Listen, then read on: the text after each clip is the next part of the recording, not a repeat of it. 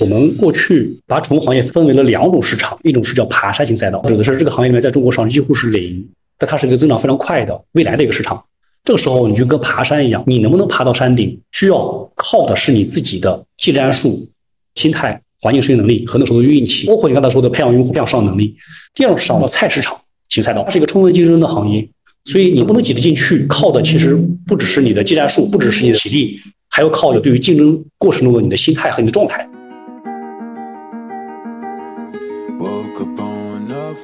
有一个非常有意思的现象，叫租房不养狗，养狗不租房。大家可以观察百分之八十以上这个状态。租房一般都养猫的，养狗一般都是买的房子，大部分这个状态，少数是个例。这边有个很关键的点，叫低成本的陪伴。因为我们说了，大家都没钱，年轻人也没钱，我们大家都都没钱，所以低成本的陪伴就是养猫的投入是远少于社交的投入的。你如果谈一个女朋友，一个月的花费跟你养只猫咪的花费的差别还是蛮大。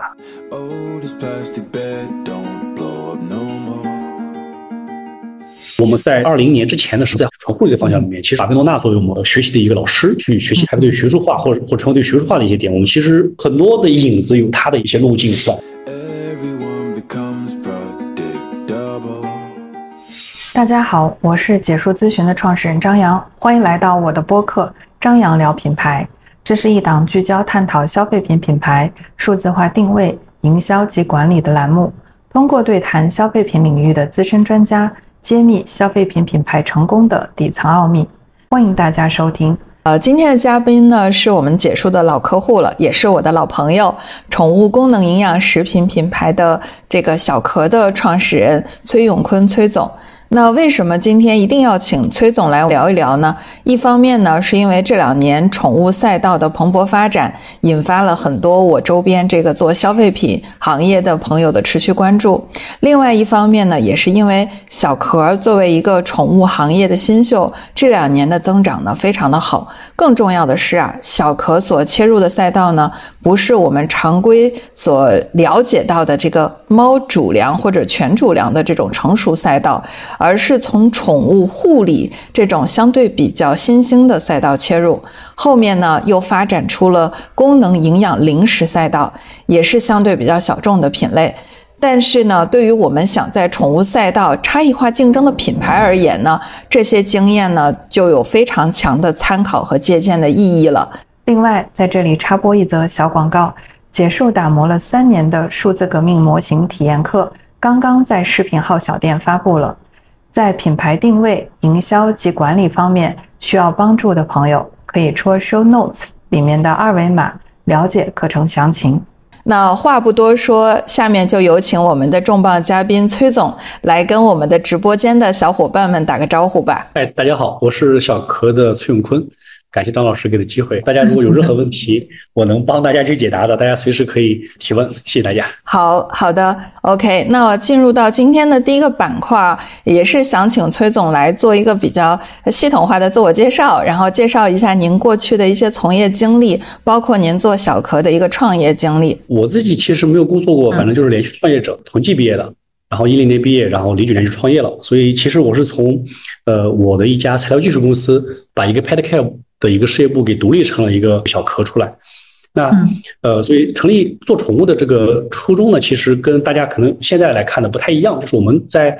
呃一六年的时候，我们其实比较深的去做了一个中国的这个呃人口结构、社会结构的一个研究之后，然后来判断了这个城镇化呃中心城市对于年轻人口的吸引带来的一个我们叫呃低成本陪伴的。载体的这么一个猫的角色和第二个孩子的狗的一个角色，所以我们就做了一个宠物这个这个类目。所以当时做宠物其实完全是预演到了呃年轻人口的流动带来的猫咪的增长，以及流动完之后的父母呃对狗的一个二胎的一个需求出来的一个点。所以呃那我那我自己呢现在就就 all in 在了这个呃小壳里面来，然后来做小壳。那小壳呢，我觉得我们从一开始的时候其实就是去把成熟的，因为我认为宠物不是一个。呃，新生意宠物是个老生意，它是一个在另外一个时空、另外一个市场里面发生了几十个生命周期，呃，有存在了几十年的一个老生意。所以这个老生意呢，在中国其实会慢慢的呈现，呃，这个这个复现或者创新的出现出来。所以我觉得，呃，我们小壳就把宠物当做一个在新市场的一个老生意的创新性的出现的这么一个领域去做它。那呃，小壳呢，我其实从一开始成立的时候，就是它的英文叫 Catcher，是 Care by Nature 的一个缩写，所以我们就从一开始把自己定义为叫叫自然护理。所以呃，我们有一个品牌使命是让陪伴更健康，所以我们所有的技术产品都在围绕着宠物的这个陪伴健康来展开的。所以跟张老师一样，我们就做了两个大的板块，一个是偏这个这个功能性的护理的方向。那，一个是偏功能性的营养的方向，然后来围绕重建来展开。所以，呃，我自己呢，反正就，呃，就我定义为是一个我们叫叫有两个特点的创始人，或者有两个特点的，或希望有两个特点的创始人。第一个叫呃思维没有边界，第二个是呃灵魂有弹性。所以，这也是我对我们所有创业者的一个要求，就我自己的要求，就是我我觉得一个优秀的创业者需要具备的就是一个一个灵魂有弹性，呃，思维没有边界。所以，呃。基本就这样介绍，所以从我个人到公司。嗯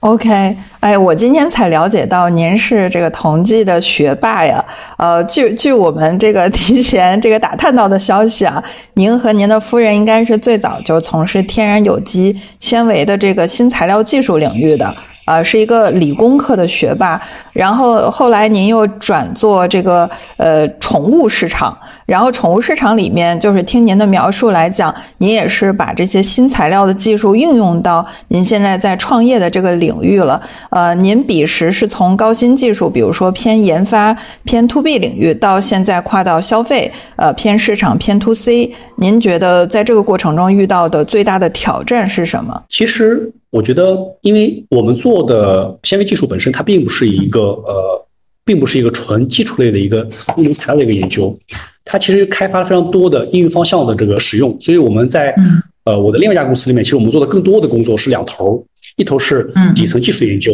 加应用的研究。所以我们虽然说做的 to B 的事儿，但是我们给我们的客户更用了非常多的 to C 的方案出来。所以我们对 to C 是非常非常擅长。回到小柯这边来说，我遇到最大的困难，我觉得。呃，更多的是交叉，更多的是交叉学科带来的底层创新，这是我觉得最开始到最大的问题。因为，呃，宠物它它的很多的行很多的产品并不是新产品，所以你如何在一个老的方向里面用完全不是这个行业有的技术做出来行业里面没有的东西，这是个比较大的一个挑战出来。所以我们从早期的这两三年里面思考的更多的是叫我们内部有两句话啊，一个是呃交叉学科思维。带来的底层创新，这第一个；第二个就是如何不断的学习五年级的知识，在一年级考第一名。或在一年级考试，所以这两个挑战其实是蛮大的。其实，呃，光听您描述，就这个逻辑啊，就把那种很尖精的技术，然后放到这种消费品的领域，它本身就是用，如同您刚才举的一个例子，把五年级的知识应用在一年级的领域。呃，其实我们通常说的一个词叫降维，但是降维里面它可能还是需要有一些适配性的。然后包括这个在宠物行业，众所周知，呃，它和比比较内卷的呃美妆行业还有点不一样，就是宠物行业现在在中国展现出来的状况还是偏传统一些的。然后您相当于是，呃，你说美妆现在大家在卷一些成分，在卷一些材料、新技术通路，呃，这个相对整个市场它的用户的教育的成熟度已经被众多品牌抬到，特别是国际的一些高美品牌抬到了一个水平。但是现在呢，您会发现这个宠物赛道的，呃，无论是代理商也好，或者是我们的消费者也好，无论是 B 端还是 C 端，它整体的认知还是偏传统。而您现在在做的领域，呢，是我可以呃理解为就是高铁，但是可能现在大家的这个整体还是在绿皮火车上，然后您的领域研究的领域已经到到高铁，甚至到到这个火箭的这个这个水平了，就是这个部分的落差，您如何去实现呃教育呢？或者是就是跨认知的这种教育，这个也是我比较感兴趣的。这个其实里面还蛮多教训的，并不是说。去研究这个呃火车或者高铁或者火箭，其实不是的，只是说我们希望能够把一些其他行业里面有的技术，然后在这个行业里面去交叉把它应用下来。我觉得教训在于哪里？在于我们过去把宠物行业分为了两种市场，两种市场完全不一样两种市场。一种是叫爬山型赛道，爬山型赛道指的是这个行业里面在中国上几乎是零，但它是一个增长非常快的未来的一个市场。这个时候你就跟爬山一样，因为你能不能爬到山顶？需要靠的是你自己的技战术，然后心态、环境适应能力和那时候运气。包包包括你刚才说的培养培养用户、培养培培养培养上能力。所以我们过去在护理领域基本都属于爬山爬山型赛道。这个市场的大的玩家，其实在还还是海外的，没有进来或者进来的比较慢或者比较少，国内大家都还没有做。那所以我们就要去做很多很多教育市场的行为。我们有很多很多没有前路去可以借鉴，就要自己去爬。那所以爬山赛道是很累的，很消耗资源、很消耗体力的。第二种市场我们叫叫叫菜市场型赛道，所以它是一个充分竞争的行业。所以你能能不能挤得进去，靠的其实不只是你的技战术，不只是你的这个体力，还要靠有时候你你的这个对于竞争过程中的你的心态和你的状态。所以，呃，我们为什么会去做一些功能营养的部分，就是在于我们希望从爬山型的市场，慢慢的有一只脚在菜市场里面，用爬山型的某些技术或者某一些打法，在菜场里面去去试一下。所以这样能两条腿去走，而不会说我只去爬山，爬得很累，而且很孤单。所以在菜场里面，你只要爬进去，就有很多菜你可以去买得到。我们内部有句话叫“不去验证底层需求，这个底层需求的验证，而去把几十个生命周期被被验证过的需求的本土化创新把它做好”。所以这个事儿就让我们说，我们并没有去用高铁的技术做绿皮火车。我们依然在用绿皮火车的技术做绿皮火车，只是说，嗯，我们用的绿皮火车是最好的绿皮火车而已，嗯，段性领先或者或者小步领先就够了。因为美妆呢，其实其实我觉得真的很好，它是一个大家叫百花齐放的一个行业，就是大家在充分竞争，不管竞争整个整个整个底层的产品也好，品牌也好，流量也好，用户也好，或者或者分销或者或者或者渠道也好。但现在宠物赛道，大家其实很多品牌或者或者供应链，大家往往只做其中某一个环节，比如说我们内部就说了。下一个可能宠物赛道里面，像像像像麦富迪一样的巨头，应该是一个能够突破供应链天花板的品牌，或者有能力突破供应链天花板的品牌。那现在用这句话来说的话，就是大部分的宠物品牌是无法突破供应链天花板的，就它依然在做我们叫买手型创新，那它就无法突破别人也做买手型创新之后带来的竞争。所以我觉得。我觉得，反正我们自己在反思，过去走了很多坑。嗯，确实如您所说啊，就是有时候也要看一看这个市场它的一个呃，就是认知消费者认知的一个发展阶段。如果说我们做了第一个去教育他的人，有可能这个市场消费者还没有达到去接受的这种水平，然后有可能这个。就会形成一个错配的这种情况。那什么样的市场相对来说可能呃去做用户教育或者用户转化比较高效呢？就是已经被一些竞品它可能优先教育过了。就是这个消费者的认知已经达到了一个我们可以去收割的水平了，然后我们再把我们的品牌卖点讲出来，那就水到渠成。所以，呃，有时候在创新里面，可能不仅仅您举了两个例子，一个叫爬山，一个叫菜市场。我觉得这两个词也特别生动啊。就是我们不不仅要埋着头的去考虑怎么样给消费者带来一些，呃。就是非常前瞻的科技型的产品，我们更要去到菜市场里面聊一聊，就是了解一下消费者他当下更需要解决的痛点需求是什么啊？那可能这个部分它的生意的呃，我们叫生意的这个呃生命生命力啊，或者是生命周期啊，可能会更有保障一些。呃，反而是呃很多国际型的品牌，他们可能在呃这个基础已经在海外的一些其他领域扎牢了，它有源源不断的现金流，能够支撑它的研发，支撑它打一个全新的市场去做全新的用户教育。那它可能打到咱们这个国内市场的时候，它就高举高打一些，就是直接就从零开始做基础普及。啊，但是对于我们国货的很多品牌来来讲，就我们没有像海外的品牌有那么长的给我们的发展的消费品发展的周期，所以我们可能还需要有一种摸着石头过河的心态。啊，我我我是这么理解的，不晓得是不是也是您在战略上面的一种取舍选择。百分百同意，因为我们之前犯过一个错误，错误的细节就不说了。结论就是，短道速滑的前半程不能要求绝对领先，因为短道速滑的前半程要求绝对领先之后，对你的体力消耗和你的整个心态是极大的一个损伤。你只要保持相对领先，甚至不落后就可以了。这就是你说的，其实我们就就够了。你在后半程，因为最后你的结果，你你的你的你的终点还很早还很远的时候，你不要把劲儿使大了。所以我觉得，嗯，确实是在中国市场很多时候，在市场很混乱还不成熟的情况下。有些事情做得太早，或者说做得太劲儿大，不是好事儿。嗯，我中间犯过这样的很大的错误，差点死掉。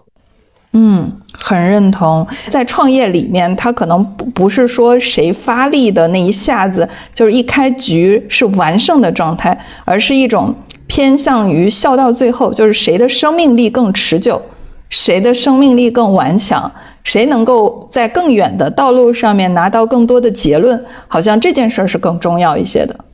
同意，同意。因为，嗯呃，其实我们内部还有个说法，就《孙子兵法》里面有一个说，如果你想赢，你其实同时要具备两个基本前提条件，缺一不可。嗯第一个是你有赢的基本素质，第二个是对手犯错，两者缺一不可。嗯你你没有赢的基本素质，对手犯错跟你没关系；你有赢的基本素质，对手不犯错，你也不会赢，你只有等。嗯所以我觉得必须两个同时具备，你才可能赢。我觉得这个点呢，其实我们最近说，当你去看整个整个这个竞争关系，如果你一定要赢，以对方输你赢为前提条件的时候，基本上你就输了。所以你就先做好自己赢的基础基本条件，剩下交给时间就可以了。所以您刚才讲到的，就是有自己赢的质素啊，这个可能也是巴菲特反反复复强调的，建立自己的竞争的壁壁垒、天花板、门槛。第二个是等对手犯错。所以呢，崔总平常是怎么去看竞争对手的？怎么做这个消消费者或者市场调研的？我说下宠物本身啊，因为其他的行业可能我我我没有发言权，然后我说宠物本身。在宠物里面，其实呃，小何过去我们做了一些爆款的产品出来，然后那这个爆款呢，又不是那种完全说通过流量打发打出来的爆款，是真的从产品底层创新做出来之后，同时又通过流量打发打爆的。那我刚才有一个点是我们内部有句话叫，如果你把宠物当老生意去看的时候，你就意味着，在这个新的市场上面的任何一件事情，在另外一个市场上面都发生过。这个市场上的每只猫咪或每只狗狗的任何一个底层的需求，在另外上都是一模一样的，只是说它换了个地域发生了而已。所以，我们这句话叫“我不去做底层需求的验证，我只做被几十个生命周期验证过的需求的本土化创新”，这就很关键了。比如说，我以小白鸭为例，我以小白鸭为例，就这是一个呃以猫和狗以猫以猫为主的一个叫冻干结齿棒。我们在中国创新性的给猫咪做了一个功能的一个结齿的一个产品出来。在全世界最大的老大师马氏的 Greenis 和雀巢的 Dental Life，他们两种产品拿过来之后，你发现，哎，一个是拿饼干，就是淀粉做的，一个拿膨化粮做的这种带颗粒的东西出来，所以猫都有不太好的、不愿意吃的东西出来。所以我们就就说，哎，那我怎么去解决你这个问题呢？就用就是拆拆拆，所以最终我们就用一个交叉学科的技术去反向去解决这个问题出来。那我们怎么洞察这个点呢？我们内部还有一个问题，宠物。往往大家觉得要去做主，要要去赚主人的钱，但是我们小何内部有一句话叫“我们只解决宠物的底层需求的满足”，所以这个很关键。就是我们所有的用户其实不是人，第一个用户其实是宠物本身。所以当你发现你要去用宠物的视角来看你的产品的时候，你就会跨越它的主人。当然，主人要去看，这是第二步，这不是第一步。我我只是第一步的问题，第一步就是用宠物的视角来去看它的需求满足。所以你发现，它就跟其他人的这个消费品的需求需求的洞察就完全不一样了。所以，呃，就这两个点吧。第一个就是用嗯老方案、老提新解，这第一个。嗯。第二个就是用宠物的视角去看你满足它的需求的方式是不是是是合理的，再去看它的主人。不要先上来看它的主人，很多人是去做主人的生意，而没有做宠物的生意。我们是做宠物的生意，再去做主人的生意。嗯，明白。哎，很清楚，也也很务实啊。就是老提新解，其实就是直白点讲讲，就是在宠物赛道，其实还是有一点点，呃，怎么说呢，就是鄙视链的，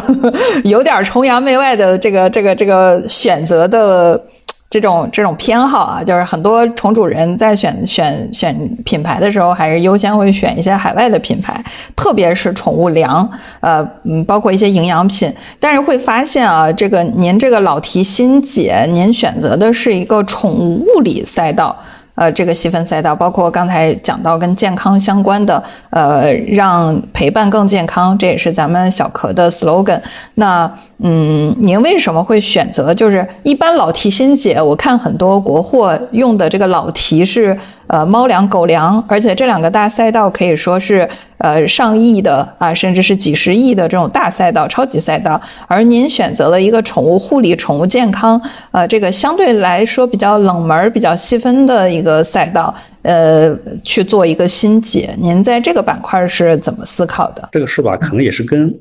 嗯，组织能力有关系吧？因为我们最开始觉得，其实粮的机会是很大的，因为我们是是去把一个老的成熟市场，呃，全部拆解了之后，去做的一个很多的分析嘛。当时我们没有先进入到主粮市场的原因，是因为在呃二零一六年、一七年的时候，我们刚成立事事业部的时候，我们当时内部就有两个底层的一个认知：第一个，中国的大动物蛋白全球竞争是有劣势的。嗯，大动物蛋白全球竞争是有劣势的，不管从成本、从质量来说，在那个时候。第二个，中国的主粮的配方在那个时候其实不在品牌方手，不不在品牌方手里面，是在工厂的师傅的脑子里面，不是经过生命周期验证出来的，而是经过理论推算算出来的。所以在这个背景下面去做主粮，其实你就很难去参与竞争过程。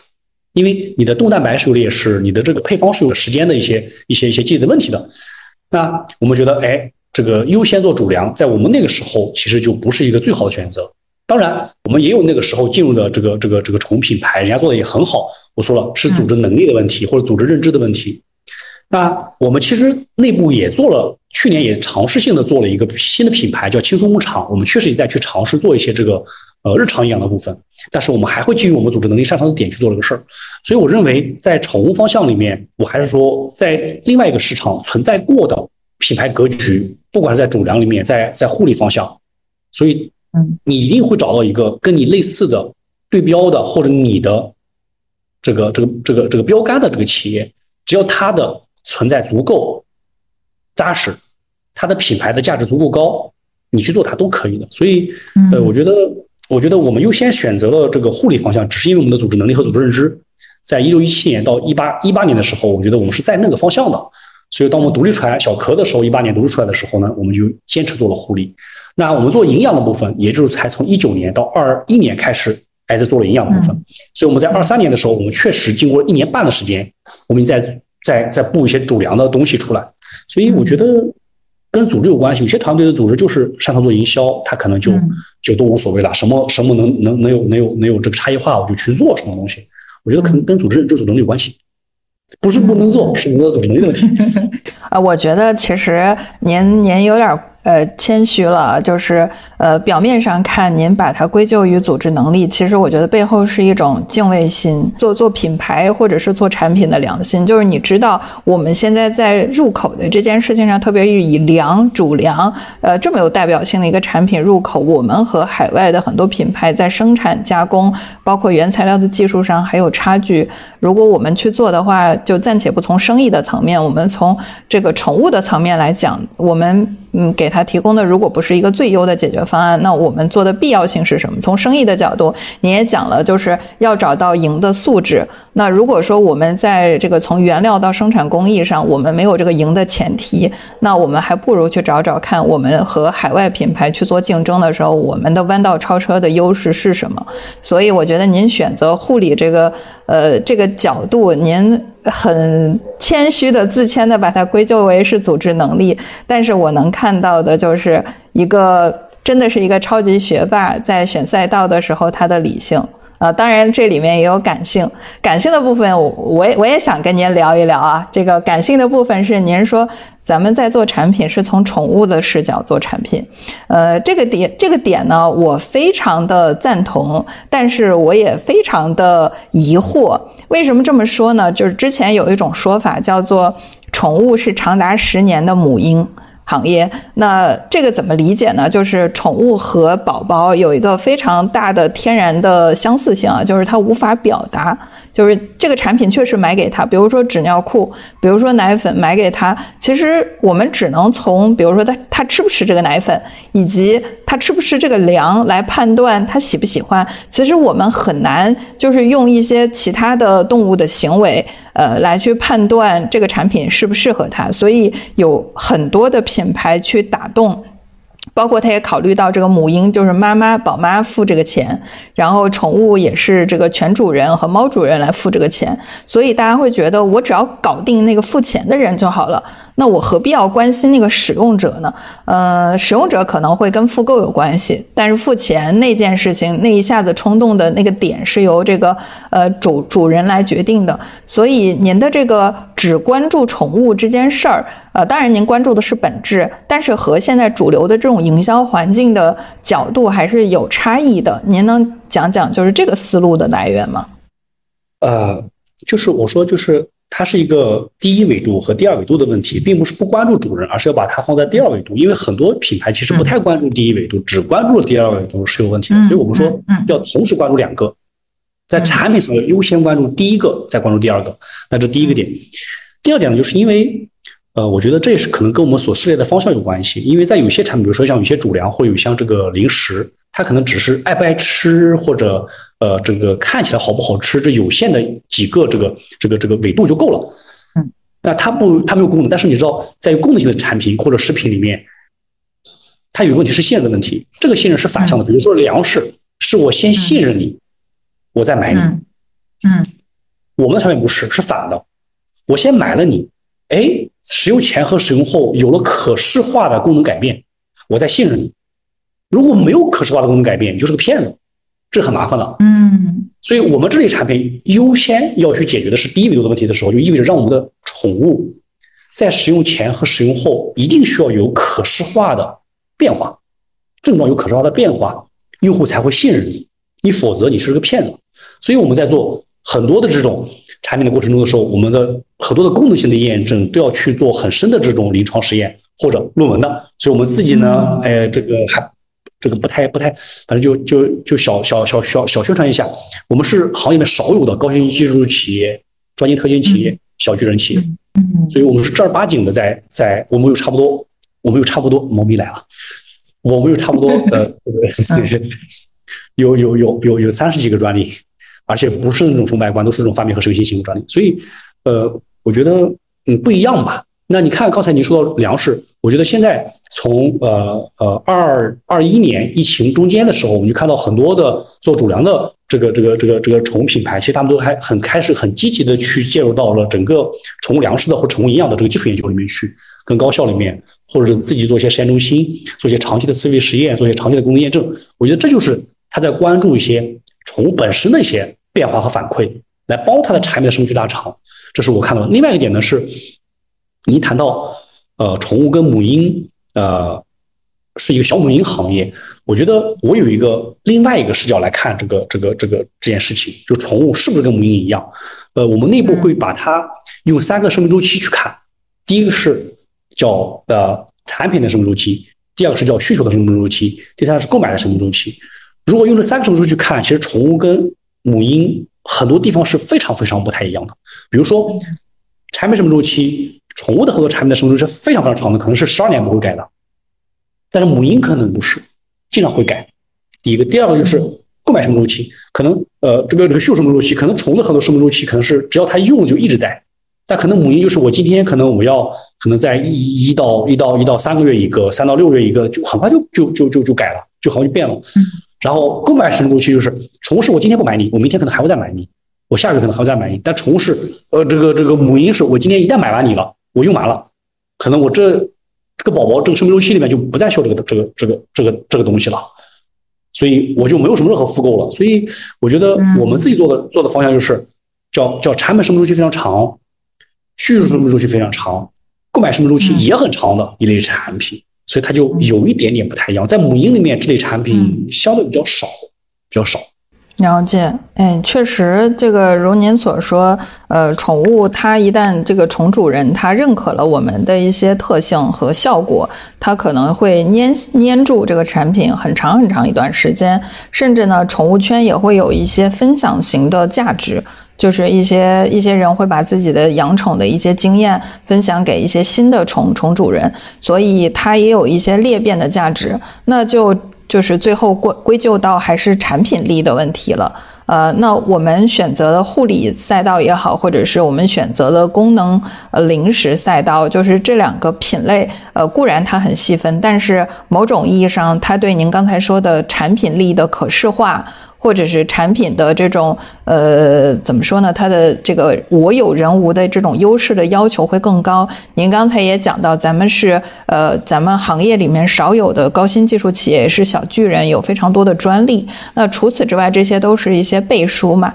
那除了这个背书之外，就是我们有哪些？特性是目前来说，我们和竞争对手，哪怕乃至海外的一些品牌的竞争对手相比，对于我们的这个呃国国国货的就国产的这些呃这个产品里面，我们的核心优势是什么？我举一个我举一个嗯功能零食的品的例子吧，就是小白牙。嗯，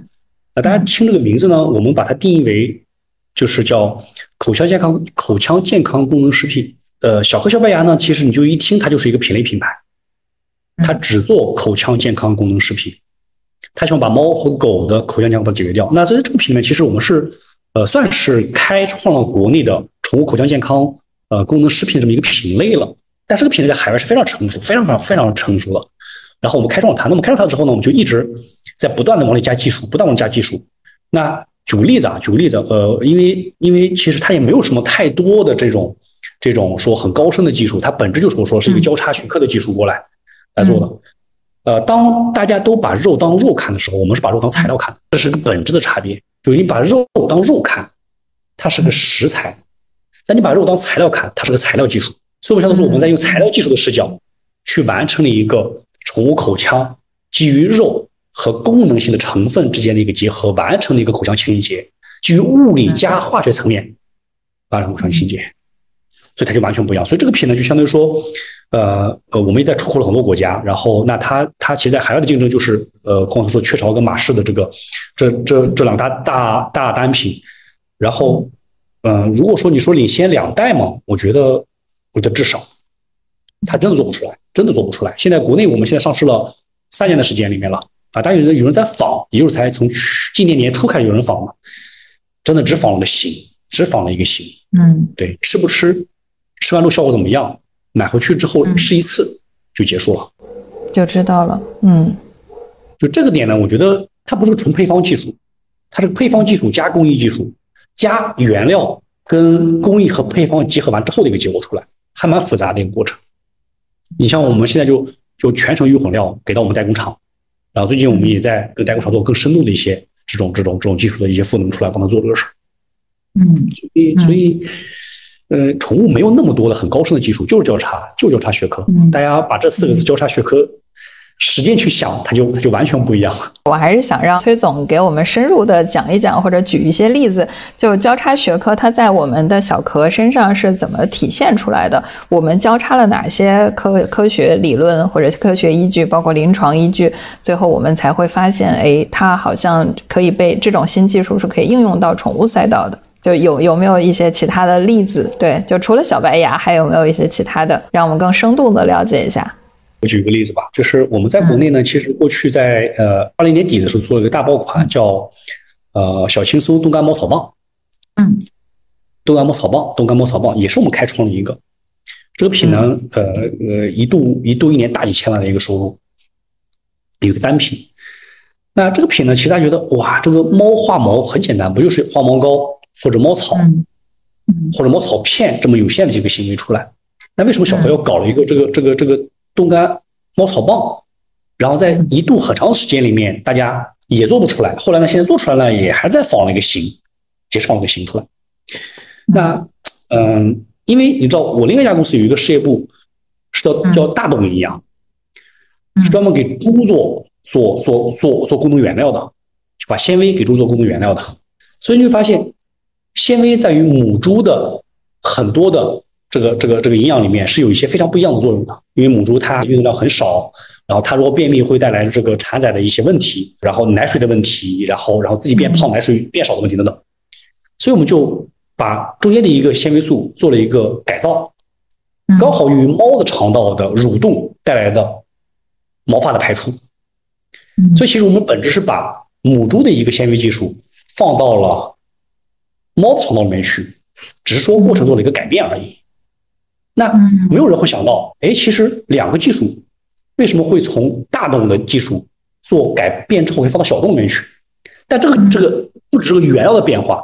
而是一个底层技术的一个变化出来。所以这种交叉学科思维，我相信在今天所有的宠物行业里面，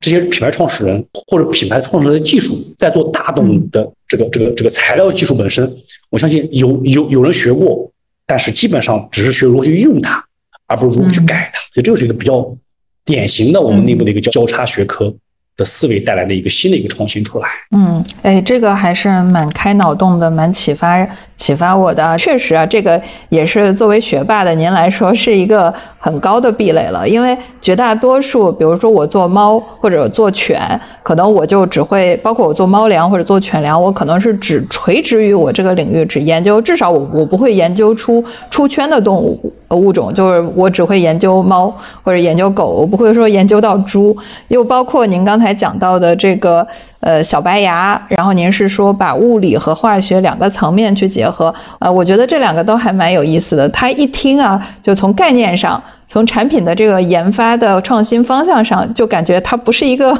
它不是一个实业领域，它应该是一个科学领域的呃这样的呃团队才能把它做得出来的。就我剧透一个事儿。就是我们最近内部其实花了有一年多的时间，我们应该争争取十月份能够上线的一个产品，是一款营养膏。营养膏大家觉得这个品其实有很领导性的品牌，国内有一两个很领导性的品牌，非常非常好的品牌。但是做的产品呢，其实相对来说都很长很长时间都没有改过了。我们是用美妆护肤的某一个工艺技术，放到了放到了，我就不说什么技术了，美妆护肤的某一个技术工艺技术，放到了食品里面去。完全做了一个非常不一样的一个新的营养膏，然后这个营养膏出来之后，大家可能就会到时候可能又是一个大爆款，又会惊掉了。那这个营养膏解解决的是什么问题呢？就是它它主要用的场景是？以前的营养膏呢，它要它要它要加很多这个麦芽糖，有高糖，或者加很多油高油，嗯，或者加很多这个这个这个这个幼师剂的鸡肝粉让它去吃，所以它整个剂型就跟鞋油一样。和牙膏、鞋油一样，那我们希望做成一个配方配料表非常简单，只有两三个基础成分，然后我们不加任何其他的部分，不加任何的这个糖或者类糖类的成分或者胶，然后我就能实现一个猫咪非常爱吃，然后没有用很多这种这种这种对肠道产生刺激的成分去做的事儿，所以所以你拿到手一看两就是不一样的东西，就类似于一个是有很多科技狠活的成分。的产品，一个是一个非常天然的，像你一个一个一个自然生长的一个产品一样的一个成分，人拌面吃特别好吃。OK，真的，哎，所以所以天少有的博主可以拿它拌面吃的一个产品，人还可以吃啊，非常好吃，这个产品成分成分极简单，就是人可以吃，非常好吃。你就你就想，一个是你拿牙膏类的不牙膏类的鞋油类的营养膏拌面，嗯，你想象不到那个什么状态。一个就是类似于一个拌面非常非常好吃。你这样听下来好像就是我们确确实实是找了，就我们做的品类可以说可能是有一些品牌已经在做了，比如说像营养膏，它也是有一定的市场了。然后我们所谓的小不领先，就是说它是目前市场上存在的我们竞争对手的解决方案，它可能里面存在着一些漏洞。有一些未被满足的需求，或者它本身不太健康的一些点，那我们就找到一些其他的成分或者是制作工艺，能够把那些比如说高糖、高油、诱导剂，就是等等一些不健康的部分把它替换掉，然后但是也保留着它本身这个产品它的功能功效，或者是就是这个解决方案还存在，只是说我们从呃这个小小步快跑或者是啊这种弯道超车的方式，就给它做了一些替换。是，嗯嗯，我觉得这个思路还蛮有意思的。我觉得我们过去从爬山型赛道走到菜市场型赛道之后，以前是我们老盯老盯增量市场。其实我们在菜场里面，其实我们在盯存量市场的时候就用这个方法，但有个前提是不增加成本，这个很关键。嗯，如果你以建立在极大的增加成本的情况下，更好的满足了需求，这个是本身就是错的。嗯。而且，呃，就您所说，咱们现在的这个赛道啊，我会发现它有一个特征，就是您刚才总结的说，粮是属于先信任再购买，但是咱们的赛道是先要购买再信任，也就是说这件事儿就是这句话说来很简单，但是它背后的意思是什么呢？就是价格战在我们这个赛道也很凸显，就是他先购买再再信任，他会先购买什么呢？购买在价格上有优势的产品，对吧？就是其实其实倒也不是不是价格的问题，因为因为因为有一个点是越功能性的产品，价格决定的因素越越弱。哦，懂了，就是它可能更多的还是要看解决方案本身。你像我们现在，呃，我今天看过一个数据，我们现在，呃呃，小白牙的牙膏和牙刷，呃，在天猫里面已经第二了，就就最最近这两个月一直是第二的。那在第二里面呢，我们就发现我们的价格其实相对来说是是是六十九块钱一支，价格还蛮高的，嗯，价格还蛮高的。那大部分的这种国产的替代品可能只有十几块钱。但你就发现，你就是不能用它，它还不如你买一支人的牙膏去用。我们的牙膏既可涂抹，有论文支撑去牙结石，还能够去牙菌斑、去去口臭，你就发现它就是好用。然后进口品牌可能就是就是可能八九十块钱一支，所以我们并没有比进口便宜了，可能夭折，但它便宜它三分之一。嗯，但是我跟那些很低端的产品差别还是蛮大的。所以这类供应的产品，你你不会说说很难做到物美且价廉。因为问题是做到价廉的这些产品的品牌，它是没有技术能力去不断投入它的研发，嗯，它只是去找了一个管子去代工厂而已。所以这种品你拿来用，它一定是不好用的，只能价廉不会物美，所以它的功能性就打了折扣，你就不会再复购它了。嗯，所以我说我等着你，拿你你可以去买便宜的，但是你最终觉得它不好用的时候，你会回到。你会回到一个东西还好用还不会贵的一个产品，所以我们东西不贵的还好，因为东西都是好东西。所以我们其实找了一个很好的价格锚，就是海外的进口的产品，他们把价格就是拔得很高，然后大家对这个品类有一个天花板的认识，说哦它。最贵能贵到多少？然后当然下面也会有一些低价的这个这个品类竞争的一些小白牌，但是呢，我们相当于是属于它回流，就是如果这个这个这个虫主人真的很对价格敏感，他去尝试了优先选择了这个便宜货，但是问题没被解决，甚至产生了一些新问题，他就最最后还是会归到我们的这个。呃，产品产品里面，然后成为我们的用户，所以我们定了这样一个价格，就是它既有空间让我们去做用户教育，然后同时它也有空间让我们去做产品的成分上面的一些研发和升级，保证我们始终是国货里面的最优的解决方案，甚至跟海外去比，我们也是最优的解决方案，至少性价比上是最优的解决方案嘛。啊，所以就是在这个定价的原则上，我们给自己留有了余地，也给消费者留有了一些比价的周期，就是比较的周期，也不能叫比价。这就是我说的，因为它的购买生命周期很长，就是在你的十几年的生命周期里面，你每年至少会买个几次的牙膏，你只要吃过亏了之后。你就知道下次你该买谁了，所以我就等你来。我觉得崔总的这个定价的原则和他对产品的这种研发的呃这种理解，其实是挺挺值得我们很多消费品领域的这个从业者去学习的。因为确实大家很很痛苦的一件事儿啊，就是感觉定价定高了，然后就没什么销量，反而是那些定的很低的价格，然后用的产品都很次的那些白牌。在某一些平台上卖的很火爆，就是大家就就很很怎么说呢，丧气啊，就会觉得呃自己投入了那么多在产品上，到底有没有价值？我觉得有一个很好的说法，就是我们可以把。呃，这个行业里面高端、中端、低端的竞品都拉出来看一看，我觉得消费者买的其实是性价比，在价之前还有个性，他买的是产品本身，他买的是品质，所以消费者又不是冤大头，对吧？九块九也是钱呢，所以。呃，所以我们还是需要有一点点的对行业的整个不同的价格带对应的解决方案有一个更深入的了解认知，然后定一个我们能承受的价格锚，然后这个锚呢，它本身也都呃这个对上对上来说我们有优势啊，价格比我们贵的一些海外品牌有优势，然后对下我们有产品优势，那我们就能够在这个中间找到属于自己的空间。我觉得这种定价原则还是非常。非常非常好的，因为它对于可持续经营方面是有帮助的。嗯，就是否则就陷入到国货的价格战，呃，是一个恶性循环，最后有有一点这个劣币驱逐良币的意思。市场上只会存在两种，一种是特别贵的海外品牌，以及特别廉价的国货。那到最后，国货的那个国货就是不好，国货就是差的标签，就永远撕不掉。张老师，我补充一下，这个其实挺考验、挺考验团队的那个耐心。我们这个产品呢，其实在一段时间里面，我们呃呃呃，确实遇到过一段时间的混乱，就大家其实内部很争，分销会乱价，因为分销出去之后，在线下或其他地方会流窜到线上来，他们觉得哇，你这单品卖这么贵，不行，我得给你卖十块钱，或者我加两块钱给你买，那价格就乱了。那那那线上的小朋友觉得，你看我们切的价格段呢，其实往往是偏中往上一一点点的，那下面还有大量的去切，所以大家就在争执，希望把价格拉下来。把价格拉下来之后呢，就发现一个很大的问题了，就是你你在用一个竞争对手所擅长的一个工具的一个战场上面去跟他去打，所以消费者对你的产品本身的认可就会被淹没掉了，你反而就突不出来了，所以你就越来越低，越来越低，越来越低，你就觉得只有价格是唯一的工具。而不是产品本身就很麻烦，所以你只要找到属于你的那一个用户，那一那些用户，你不可能把所有全部吃掉。那那当当然当然，我觉得这还是跟产品有关系啊。有些产品里面产品的功效或者产品的特点确实是跟你的成本有关系的。那有一些确实是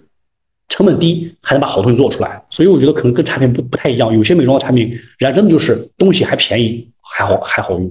宠物学产品真的很难做得出来，有些都是透明的。所以宠物的产品它还是需要有一点点的这个这个这个怎么说呢？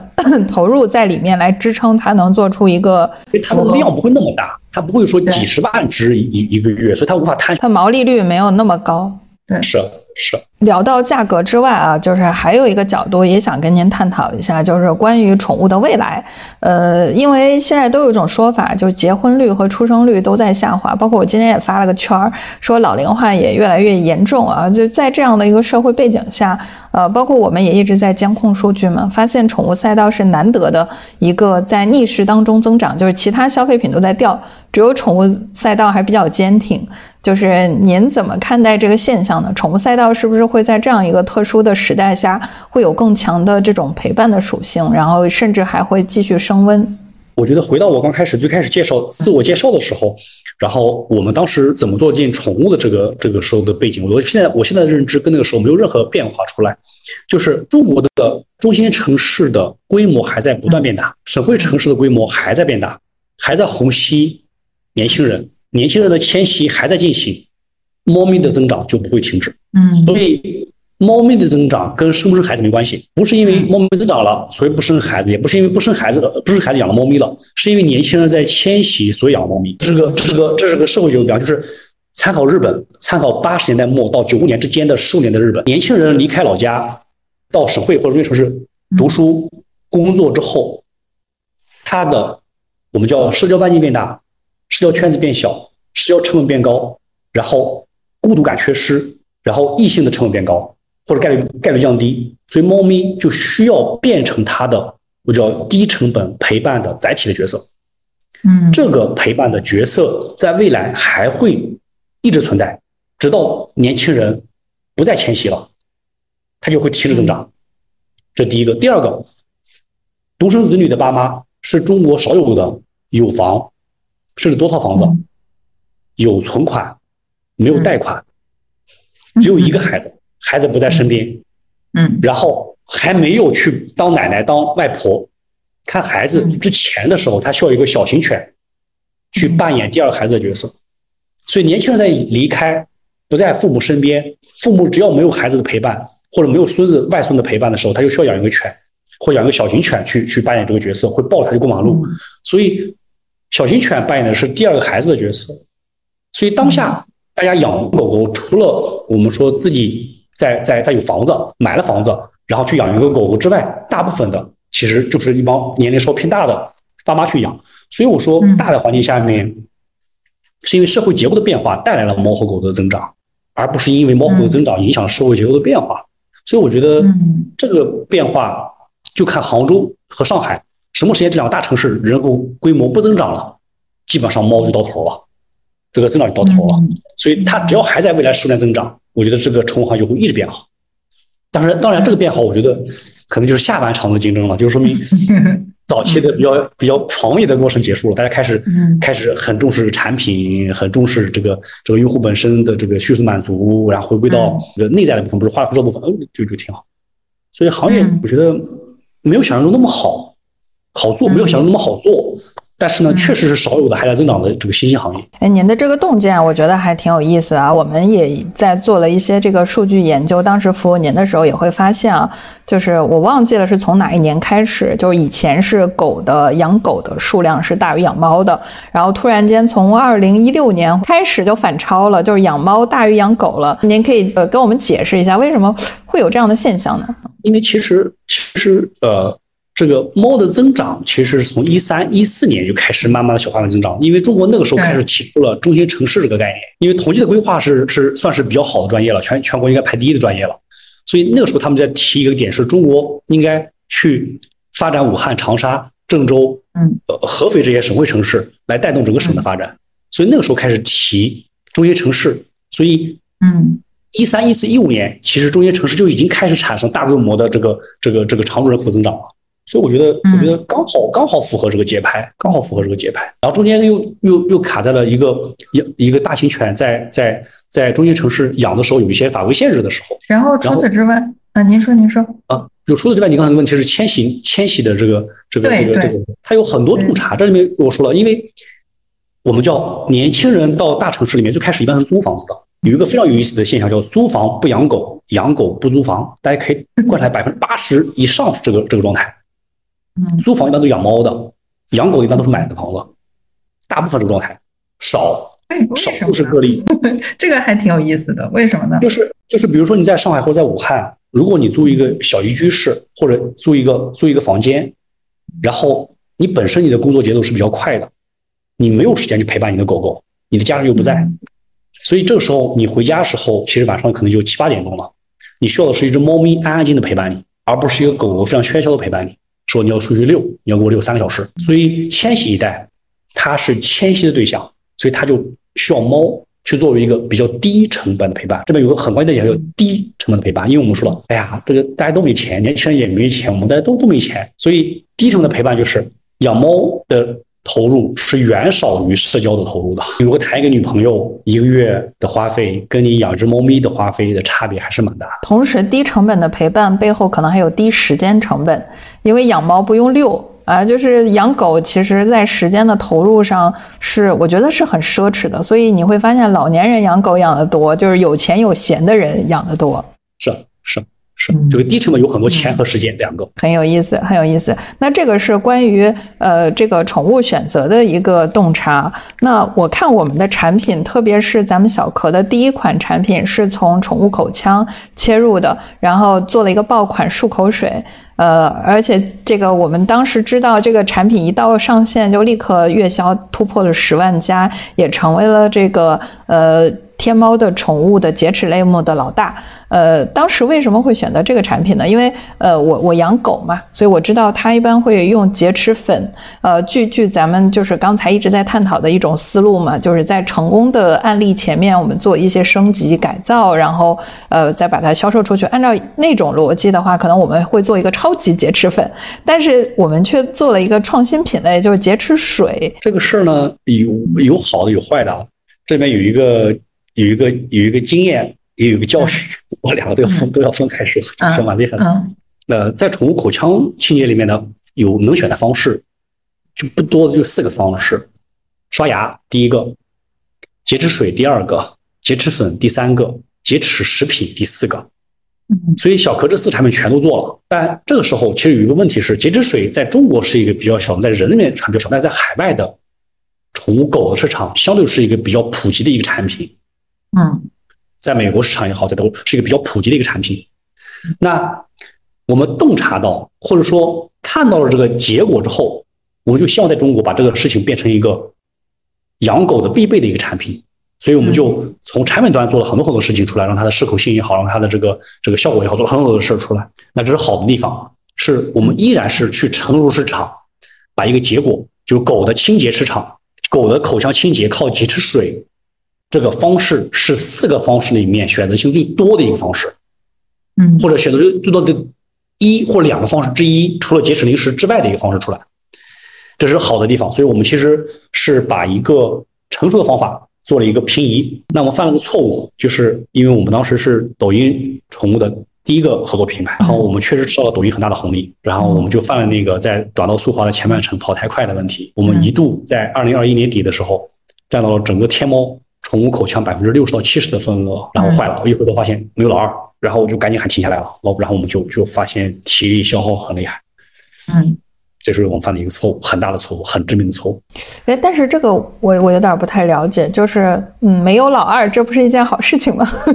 就是他的他的问题在哪儿呢？嗯。因为因为你内部犯错了。当年我们这个产品最好的时候，是我自己线上卖十八万瓶天猫，我分销分销二十万瓶，然后我的分销那个时候我们还比较幼稚，然后没有把防串货、防乱价做得更好，代理商的管控做得不好，就导致了一个我们在跟人性斗。因为这类功能性的产品对代理商的利润相对来说比较高的，所以当你线上卖的很好的时候，你抖音打的很好的时候，你达人推的又很好的时候，然后你的产品没有分开。然后它就开始出现大规模的串货和乱价，所以导致了一个你在卖四十九块钱，你发现市面上有很多人卖十九块钱，然后他只是代理商加了一块钱或者一块五毛钱去卖出去的。你整个价盘就在于你的收割和你的复购的用户全部被被被串货给收割掉了，然后这个诞生了非常大的一个恶性循环。你收你的用户就没了，因为他买你的产品从哪买你是不知道的。所以我觉得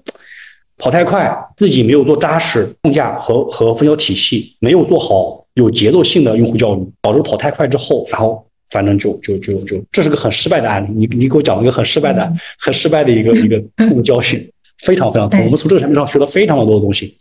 我们学到了非常非常非常多的东西从这个产品里面。嗯嗯，哎，但是我我有一个这个也是我的客户啊，就是他跟我讲了一个不同的角度，就是以前我我是认为说一个很大的失败，他除了失败，他没有什么，就是或者说给了我一点点经验和教训之外，他好像没有什么更正向的价值。然后，但是，嗯，这个我我这个客户他给了我一个角度，他说，如果你没有做到这个量级，你永远看不到这个世界。就是你还非得做到这儿，你才能获得这个，就好像你非得上到大学的一年级，你才能接触到高数，所以你你很难就是获得跨认知的这种信息。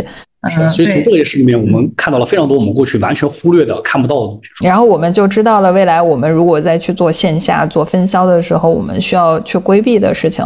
然后我就很奇怪，就是说为什么我们要去做这么一个很费力的事情？它也没有在未来的营收上面让我们看到就是有什么正向的帮助。然后直到后来做了电商，然后也接触到了分销，然后知道了有串货、有乱价，甚至有假货。假货我觉得是更严重一点的，所以才才理解了，就是呃这件事情给我的这个认知是，呃线下的生意就任何一个生意，特别是它穿越了周期的生意，它身上都有值得被我们学习的要素。就哪件事儿是他们做了几十年甚至上百年，他还在坚持做的事儿，它一定不是一个没必要的步骤。呃，那呃，我们现在的产品矩阵，我看到有这个功能营养，还有宠物护理两个方面嘛，呃，提出了一个内养外护的概念，呃，从这个咱们宠物的耳、口、鼻健康的清洁护理，然后拓展到关注宠物的像洁牙、化毛、美毛、营养补充的功能零食，呃，就是去做这种串联的要素，所以我们在养和护方面。呃，就是如何去塑造我们的这个专业的这种可信赖的这种信赖度呢？我觉得其实信赖的部分呢，我觉得呃，在动作层面都是些水面下的动作，比如说你去不断做功能验证，你去不断的做一些这个这个论文类的部分，然后去去去去让三方帮你做一些这个这个临床实验等等，这都全在功能下的这个这个水面下的部分出来，最终最终。我其实还是相信刚才那句话：如果你的产品让使用者使用前和使用后有可视化的感知，然后你把这个基本条件在所有的时间段都你都能保证它存在，其实你跟竞争对手在跑的过程中的时候，你就会一直相对领先，然后你就是被相对信赖的一个品牌。当你发现你足够长的时间被相对信赖，你就是被信赖的。所以我们说，因为这类产品它有个特点，这是国货品牌的，其实我们遇到的一个困惑就是我们很难自带光环的去，嗯。去去去去证明或者去去让别人对你高看一眼很难，所以我们往往就做了非常多底下的部分，然后靠时间不断去说服消费者或让消费者接受你。所以好在宠物这个方向竞争没有那么的充分，或没有那么的激烈，不太出现很多劣币驱良币的一个状态出来，还好还有给我们有点时间，或者有点先发优势出来。所以如果我们换个别的赛道，可能这个事儿这么跑就有问题了。可能就需要非常高级高大的去去告诉别人嗯，你是一个值得信赖的部分。那你像我们中间也会去跟浙大做一些这种连续五年的这种呃联合实验室，跟动物医学中心去做很多很多底层的实验出来。然后我们甚至有些跟人的一些项目像广州莱恩这种做临床实验的一些这个人做临床实验的一些企业去做去做去做合作，然后只是为了发表一个口腔的一个一个一个非常细节的部分一个论文出来。所以我相信我们在在在这种长生命周期的产品里面呢，早年的两三年里面的这种精心的打磨，最终慢慢的消费者通过口碑的传播，也会形成一个信赖。我觉得，我觉得这可能跟我的背景有关系，我更信任产品带来的这个信任，慢慢转嫁成信任的品牌。而不是直接上来告诉你我是个信任的品牌，这个这可能跟我的产品还这跟我的品类有关系，跟我的品类有关系。如果说我们现在做在在做轻松工厂的时候，可能就不是这个状态了。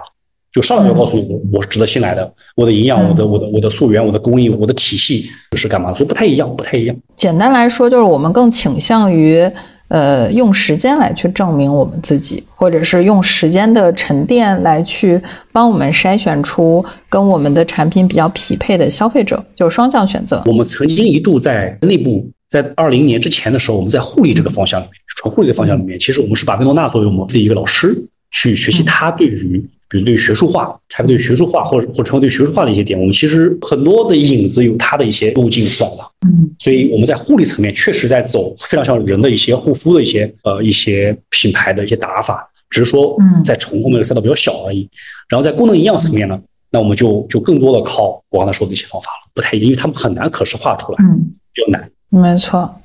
没错，嗯，那就是刚才咱们在讲这个养和护两个方面都有提到，我们会建立宠物的实验室，包括工厂。这个其实在整个消费品行业都相对来说比较独特，呃，因为通通常呢，很多新品牌打入市场，最先投入的是渠道营销，包括用户，呃，对产品一般都会直接委托给上游的供应链 OEM 企业。呃，所以这个等到生意的规模上来之后，才会考虑自建供应链。但是为什么小壳会在品牌发展的之初就呃会有比较重的投入在产品的研发上面？我觉得我们内部有一句话叫什么？就是可能也是跟我们的风格有关系，是我们在以终为始来反推我们当下应该做什么事情。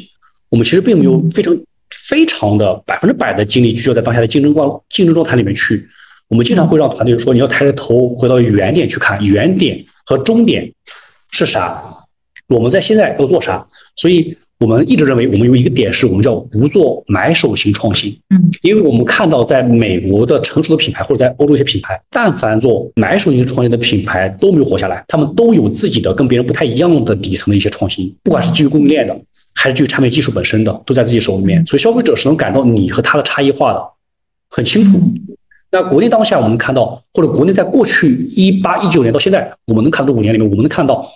很多品牌都在坚持做买手型创新。这个买手型创新，我指的是它不是把费用投在了营销端，而是它没有费用投在营销端，它只是去做了买手，把品拿过来换了个包装去卖货而已，或者做了一些这种可视化的营销部分的差异化的部分出来。所以我们认为这不符合我们整个对于以终为反推当下的动作。这是一个呃，我这么说吧，就是我换一个又更加更土的一个点，我们内部叫不要像打游击一样打市场，要像打根据地一样不断的去打，今年打，明年打，后年还可以继续打，打成你的根据地。这个方法就我说了，自建工厂也好，或者说自建预火料工厂也好，自建实验室也好，其实你是要朝向根据地去打的。打游击是能打不能守，打得下来守不住，或或者或者不值得守。所以我们看到很多很多品都是打游击，这就很麻烦。打游击是没有补给的。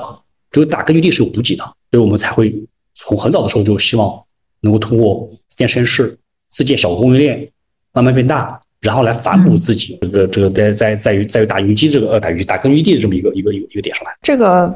就是战略决策，我觉得还挺有意思的。就是这个比喻啊，就是不是打游击，而是打根据地。那刚才我们聊了那么多，都是基于产品、基于咱们的一些研发和产品开发的一些思考啊。呃，我也想聊一聊营销，呃，包括渠道。这个因为酒香也怕巷子深。然后除了跟您聊之外，我之前也会采访过一些创始人。我采访的创始人越多，我越感受到一件事儿，就是呃，产品的持续的靠靠谱源于创始人的他的价值观。就是这个创始人，他如果是一个靠谱的人，他大抵上不会做不靠谱的事儿和不靠谱的产品。换句话讲，他对自己的羽毛太热爱了，就是不至于会做一些呃小动作来破坏掉自己的羽毛。他觉得那个代价太高了，就是他价值链里面，他把自己的人格排在第一位。所以，嗯，但是我会发现这个里面就会出现。呃，这个两极分化怎么说呢？就是呃，那种价值链里面会特别靠谱的创始人，他们往往就像您一样，就是是学霸，呃，或者是理工科的什么博士，就是他们本身是非常羞涩于呃，在外就是很很。高调的去讲自己的优势，就很难去做嗯王婆卖瓜的事情。然后对营销里面的很多动作呢，也，从价值观上也不是很认可，所以就会出现很尴尬，就是他的产品真的很好，但是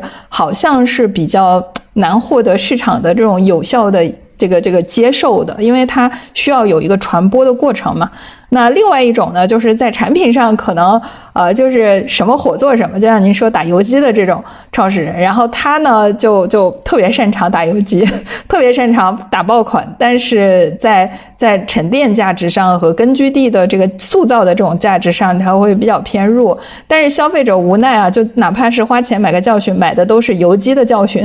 他买的不是根据地的，然后这就变成了市场的错配。好产品呢推不出。就是不擅长推，推不出去，然后推出去的呢，都是那些会被消费者贴标签说买了个教训的产品，所以要跟您这个取取经啊，就是我们的产品好，然后产品的创新力在市场上也是扛打的，那我们怎么很好的把它推出去，教育出去？呃，在这个里面，我们到底做了哪些事情，特别核心的事情？我觉得我们内部有一个倒三角形，倒三角形。然后到它那个底下呢，这个点呢，我们叫产品创新，是最最底下这个点。那它如果没了的话，这个三角就倒掉了。左边这个这个点呢，我们叫更深更广的渠道渗透，我们简单叫深度分销。后面这个点呢，叫更深更牢的用户心智占领。所以我们其实整个公司在围绕这个三角形去去去抓所有的基于营销部分的东呃东西出来。那所以你刚才说，如果一个产品它如何去把它卖出去，本质靠的是首先底下你的产品创新本身要好，你能经得住。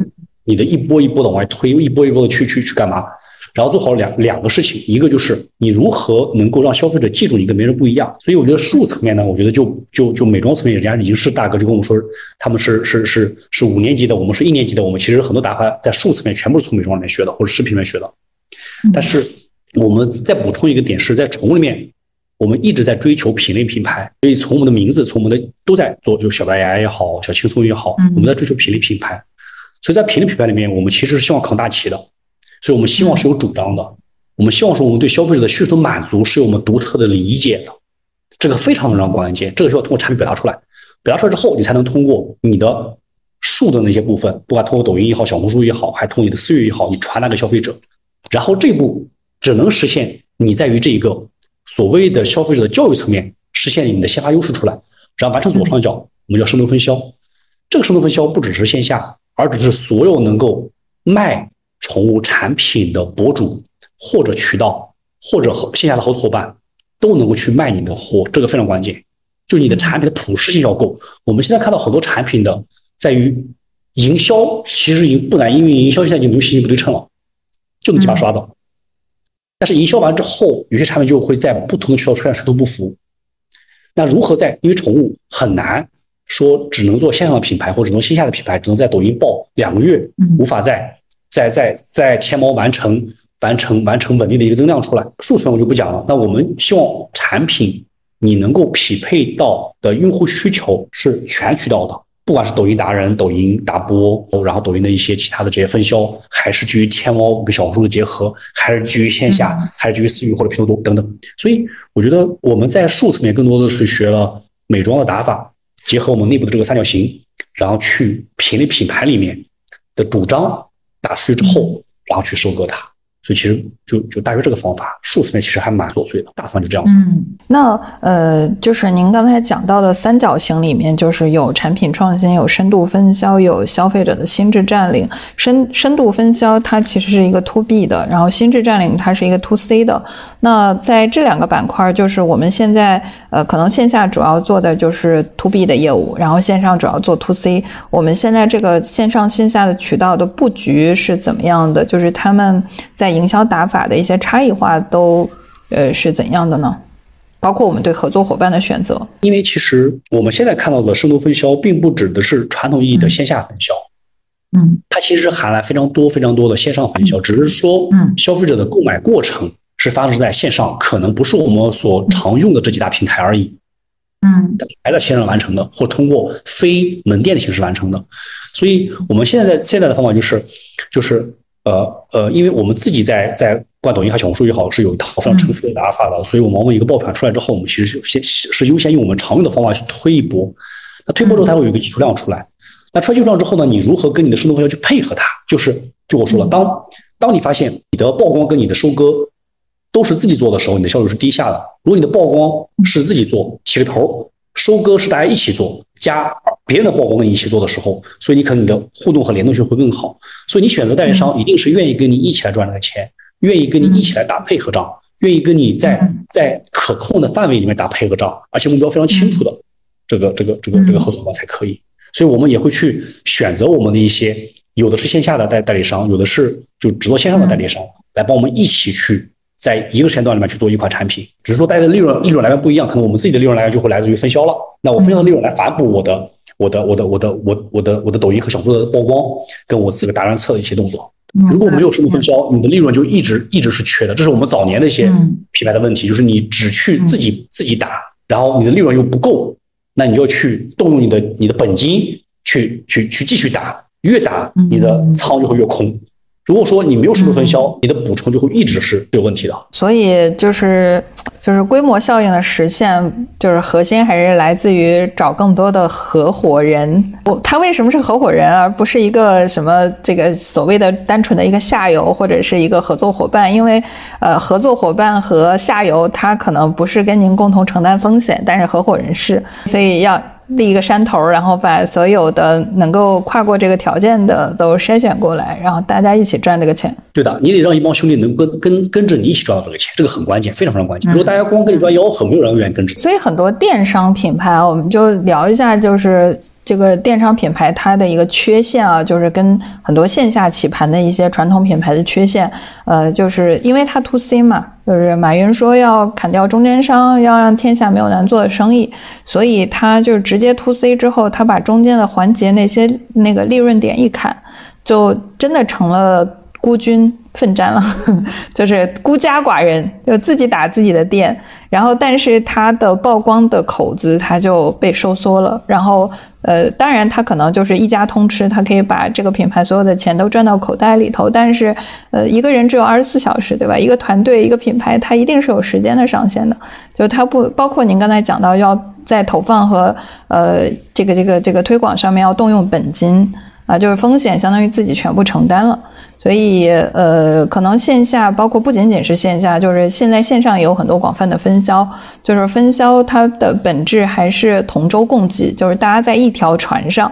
啊，要翻船一起翻，所以呃，这个把分摊风险分摊之后，利润分摊，就是它整整个生意的增长，它会更良性、更有保障。就是它不会说打到最后连子弹都没有，就是一定是有一帮兄弟，他会保障让你有持续不断的，到最后品牌公司它会。退退到一个产品公司的这样的身份，就源源不断的给大家提供品牌、提供产品的解决方案。我觉得这个是一个很好的社会分工。您刚才提到，就分销要找到一个可控范围内的配合，就这一句话，我觉得还挺有艺术的。就是我们通常会提出哪些呃对于分销的要求和标准呢？就可控范围。我觉得其实生意本身是一个生态，生意本身不只是钱，它其实是一个有很多角色。和很多很多钱在一起的一个生态，所以如果你去把把这个生意本身跟消让消费者也是这么一个非常环非常关键的一个环节，当做一个生态去看的时候，那你整个的组织的这个动作就会完全不一样。那如果你去用生态的生意是本身是个生态，或基于基于利益的一个生态，然后然后或者可持续的利益生态去看的时候，我我我我们内部墙上有一句话叫跟你的合作伙伴要建立一个什么叫可持续的生意合作伙伴关系。就当你发现如果你是可持续的时候，你去跟你合作伙伴谈任何一次合作，它的目的都非常简单，不是当下，而是可持续。这个可持续在于品牌方是不是可持续的，合作伙伴的钱是不是可持续的。你俩的合作关系在这一单结束之后的下一单是不是可持续？所以，其实，在当下经济环境不太好的情况下，我觉得很多代理商或者合作合作伙伴，他们他们反倒希望可持续，因为他们害怕你割他们。品牌方去收割合作伙伴是容易的，合作伙伴收割品牌方其实是有很多很多很多设置的一些障碍的。所以，我觉得如果你伸出一个说，品牌方愿意跟合作伙伴建立一个可持续的。生意关系的时候，嗯，我相信代理商很多很多的一些能量是可以被你激发，或者或者或者他愿意贡献出来的，反倒就很好。我们这也是从呃去年和前年的很多很多失败的这个过程里面，我们我们推到重演之后得到的一个结论出来。嗯，所以走到线下去，对，走到线下去或走到合作伙伴那里去，你就发现，就跟我们以前说说，我们最害怕的是自己不知道自己不知道啥，因为我们看到的，我们能够快速高效的触触达消费者，那只是因为我们看到了。有很多很多消费者是我们无法低成本的快速的触达到，恰恰是我们合作伙伴可以做得到的事情。而且这件事情，当你发现有十个合作伙伴帮你做的时候，你就能摁条腿走路，反倒是比较宝贵的。我觉得，我觉得可持续这三个字是我们一直跟合作伙伴谈的比较多的一个一个一个点。对我也可持续，对你也要可持续，对生意可持续，对未来也要可持续。反倒大家都很都很都很都很敞开，就不愿意做这种桌子底下的事儿了。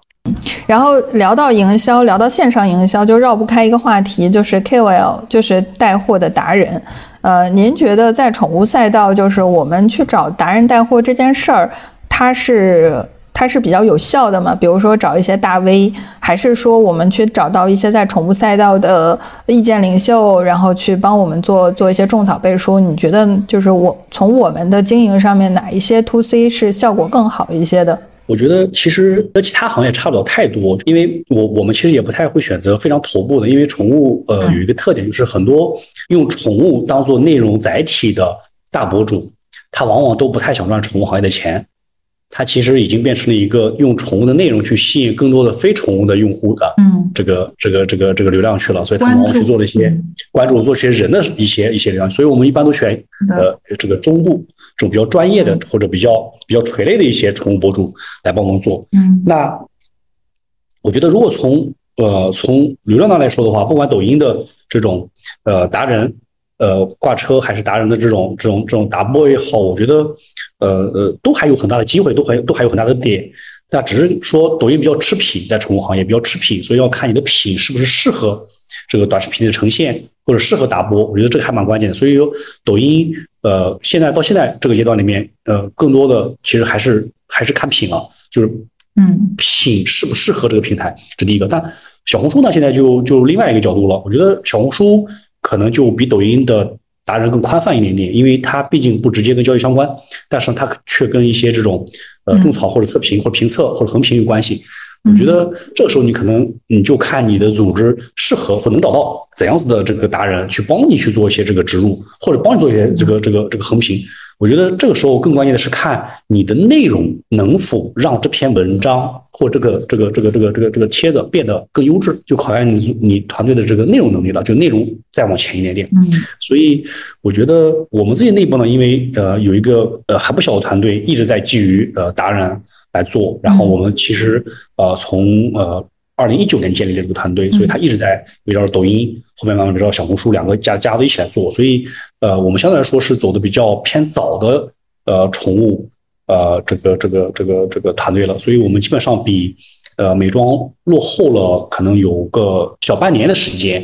嗯，然后就介入了宠物的这个，呃，就介入抖音，所以还好还好。所以我觉得还有很多的机会，现在还有很多的机会，所以比较吃品，呃，比较吃内容。的审核能力，然后就说到做内容这个层面上啊，就是我觉得做宠物它会有一个，就有点像硬件和软件的关系一样，就是我们得先确保他家里头养宠物，我们才有可能给他推宠物的相关的产品啊。就像这个，你必须得有这个设备，这个手机终端，我们才能给你推 APP。这这是一个先后关系啊。然后在手机行业，我们了解到一个状况，就是在投放领域，呃，比如说我是一个手机的新的旗舰机型，我就会去了解啊，就是之前这个 C 端的消费者他现在使用的机型是什么。比如说微博，它本身就是在在发发一些这个内容的时候，它会。有显示你是什么荣耀多少？哎，对，机机型这种，然后所以呃，像卖手机的品牌，他会去关注，然后定向的去推广告。就比如说你现在用的是 iPhone 十三，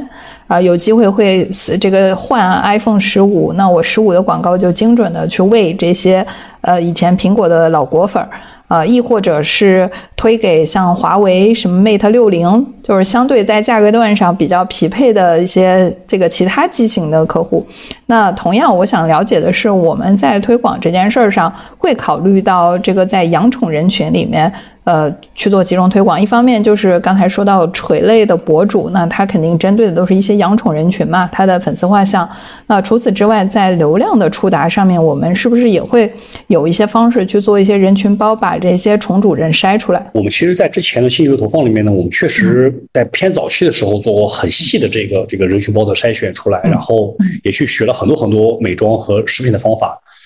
呃，但后来发现太垂类了，这个方法不太适合，毕竟还是因为渗透率不够，所以我们就改成了这种呃，靠垂类达人更直接的影响粉丝，让他匹配，靠内容去做，更更加匹配一些。所以之前呢，我们确实发现，呃，效率可以拉升，但是呢，呃，有些这个 ROI 一直拉不上来，所以我们就把这个方法放弃了。那据我所知，现在行业里面这个方法其实都是放弃的，因为分母比较大，然后挺烧钱的，所以就就比较难。我们在一九年底。到二一年上半年的时候，这个方法我们用的比较多一点点，后来就全部停掉了。嗯，我们一度发现我们内部，我们一度发现我们投放完的内部的数据是两个波峰，应该是就是收一收高一点，然后放一放呃低一点。对对对，哎呦，反正很有意思，那个数据很有意思。后来就就就，当然当然那个时候也有问题，是因为我们在比较早的时候帮帮抖音在打标签嘛，那个时候，所以。这个方法在在宠物先不要用了，太不精准了，挺不精准的。这是我们现在的结论。OK，然后再再说到这个可能跟我们的用户比较匹配的，我觉得就是从，因为我自己也是一个宠宠物用户嘛，然后这个呃，所以我会觉得有一个点特别重要，就是搜索，就是嗯，我觉得任何一个域的搜索框都是我们做宠物赛道的军家必争的地方，它离成交太近了。然后这只是一方面啊，它离成交近。第二个是他主动的暴露了他的身份和他的需求。同意，同意。嗯，但这边有坑啊。比如说呢？嗯，我们中间深度 SEO 了一下百度，也 AI 了这个两百多万篇的这个内容，然后人工人工拍摄了一千八百部的这个短视频去做优化。后来发现，同样的工作应该放在小红书。平台选错了。有点选错了，所以这个早那时候早一点点，所以那时候因为我们不知道小红书它要赚谁的钱，所以就把这事放弃。所以其实现在基于小红书这个事儿还不晚，还可以做。哎，对，是的，认同。然后做小红书这个板块呢，就是它会有一个前搜和后搜，就是说。嗯，我们一开始可能会设想一些会爆掉的关键词，包括品牌的 nickname。但是我觉得更重要的是，我们小范围测试完了之后，消费者真正的反馈，就是我们小范围测完了之后，会拿到一些消费者的搜索词，特别是一些高增的搜索词。我觉得这个词，就是是他们，就我们投了一个内容，就是一段话，可能十个人听十个意思，就是每个人的认知会决定他看同样一句话他的感知。包括一个视频，它的感知，然后，所以我们还是，呃，我建议啊，就是关注那些。被消费者筛选过的，他们呃被教育完了之后再去搜索的这些词，可能是我们未来重点去做的。嗯，它的效果会很好。对，我学一下，我学一下。OK，下期下午再跟你单独讨论。感谢的。对对，因为因为你做了那么多的内容，我觉得不能浪费掉，就是先小范围的投投一下，然后看一下反馈，然后再深耕去做那些词，就让市场帮我们选词，而不是我们自己定词。对对对。对，然后这个是聊一些跟这个运营相关的啊，呃，再聊回到我们的品牌身上，呃，也我们也慢慢的开始收个尾啊，就是会发现，在宠物的粮赛道也是打的最激烈的赛道里面，会有一些国货品牌跑出来了，比如说像这个网易严选，啊，我我也蛮想听您聊一聊网易严选的，就是包括这这些品牌吧，还有这个外资的呃原始、猎食、渴望等等啊，就是他们呃都是想要去考虑觊觎咱们的这个呃其他的赛道，比如说功能性食品的赛道。啊，所以如果面对未来这些巨头的跨界打劫，然后我们会不会受到一些影响？呃，或者是他们会自带光环，然后会把我们的这个已有的市场给收割掉？就是这个，您是怎么考虑的呢？其实我觉得我们其实挺欢迎他们进来，在我们现在所做的这个方向里面，在整个宠物呃用户的渗透也并不是太高。我我自己觉得可能在十一在十个点以下，就还没到那个临界点上面去。所以我希望他们这些巨头进来。包括网易学这种比较大的平台进来之后，能够把用户的教育做得更加的好一些，更加的透彻一点。当大家把用户渗透做得更好的时候，反倒我相信整个分母变大了。那我们这种对产品本身具有自己一些想法和创新的品牌，最终其实是会有些收益的。因为打法是不太一样的方法，一个是靠品牌的认知的延续做我们的领域，一个是靠我们本来的认知。在一个不断增长的渗透的这个这个这个赛道里面去继续占领用户，我就不太一样。所以我觉得我对于竞争的看法是什么？是服务好自己想服务的用户，坚持做好自己认为能服务好用户的对的事情，交给时间不犯错。因为这个市场不存在一个你把我吃掉，我吃掉你的一个问题，尤其是宠物市场。我们其实看美国市场，除了有一些垂类品牌，真的是在一个行业里面占百分之五十以上的市场份额，嗯，所以不太出现说像。网易严选这样通吃了整个品类所有的产品，我相信可能这这这应该是个阶段性的阶阶段性的现象，可能不是一个终局。所以我说让子弹再飞一飞，风浪越大，机会也就越大。呃，刚才有聊到网易严选啊，我们的这个国货里面也会有一些新锐，比如说像皮蛋、阿飞与巴蒂，它也比较受年轻的一些消费者的欢迎。